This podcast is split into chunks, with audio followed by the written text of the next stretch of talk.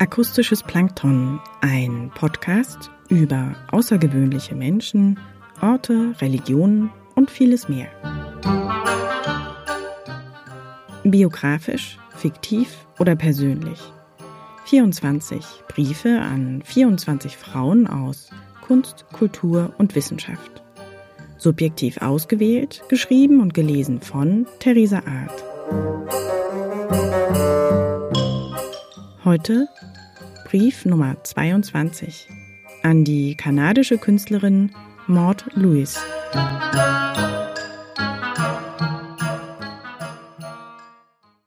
Liebe Maud Lewis, ich schreibe dir, weil ich tatsächlich froh bin, von dir gehört zu haben.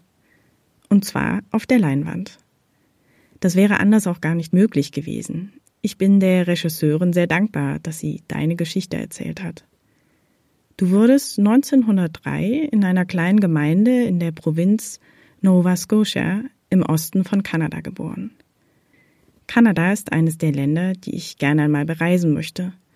Und vor allem eben den französischen Teil. Obwohl ich weiß, dass es auch eine raue Landschaft ist, wäre ich gern für einen Winter einmal dort. Als ich zum ersten Mal ein Foto von dir sah, denn ich war neugierig, wie viel dir im Film vielleicht hinzugedichtet worden war, begriff ich, dass da vielleicht gar nicht so viel hinzugedichtet worden ist. Natürlich kann das jetzt keiner mehr überprüfen, aber ich denke, dein Leben war von vielen Entbehrungen geprägt. Du warst krank, littest an Arthritis, hast in einem winzigen Häuschen mit deinem Mann gelebt. Die Landschaft oft rau und karg. Aber wenn man deine Bilder sieht, dann wird man förmlich von Farben erschlagen, von Gelb, Blau, Rot. Deine naiven Bilder erzählen kleine Geschichten von Menschen, Tieren in deiner Umgebung und wirken so fast wie Tagebucheinträge. Du hast mit dem Zeichnen mit deiner Mutter angefangen.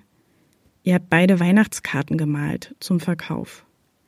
Das war also der Beginn deiner zunächst bescheidenen Künstlerkarriere. Aber ich glaube, das war dir gar nicht wichtig. Du hast vielleicht aus dem Grundbedürfnis heraus gemalt, um dich mitzuteilen. Da war es dir egal, was die Umgebung dazu sagte.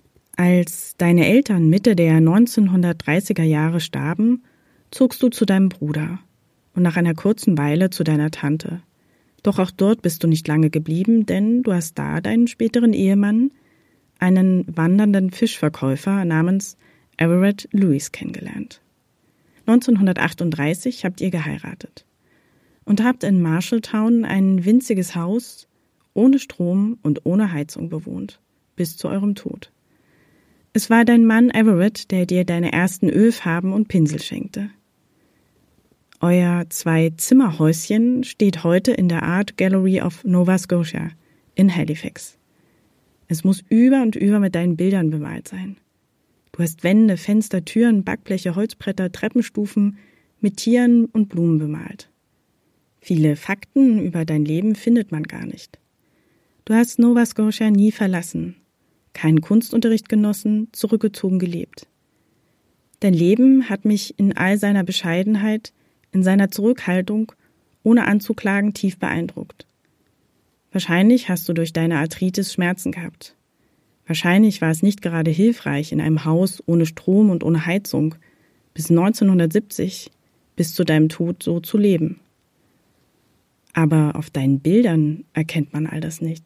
Du hast immer weitergemacht. Und deine Kunst hat dich, glaube ich, begleitet und glücklich gemacht. Wenn ich an dieses eine Foto denke, wo du inmitten eures winzigen Hauses stehst, du selbst auch schon klein und verwachsen, du lächelst über das ganze Gesicht und deine Augen leuchten. Auf dem Bild sieht es aus, als würdest du zum Interieur des Hauses gehören. Im Hintergrund Treppenstufen, die du mit Blumen verziert hast. Es wirkt fast so, als wärst du zum Teil deiner Kunst geworden. So, als ob du mit ihr gelebt hast. Ich war sehr gerührt, nachdem ich den Spielfilm über dein Leben sah, nachdem ich deine Bilder gesehen hatte und auch eben, als ich jenes Foto der echten Maud Louis sah. Ich habe mich fast ein wenig geschämt, als ich über dich all diese Dinge las und dich lächelnd gesehen habe, weil ich glaube, dass es eine Gabe ist, einen Weg zu finden, so sein Leben in all dieser Bescheidenheit mit all diesen physischen und vielleicht auch emotionalen Schmerzen zu leben, ohne zu klagen. Da bin ich wohl leider noch sehr weit entfernt, Maud. Aber ich finde es wunderbar, deine Bilder zu betrachten. Danke. PS. Falls ich es noch einmal nach Kanada schaffe, dann möchte ich es nicht verpassen, dein oder euer Häuschen mit all deinen Gemälden anzusehen.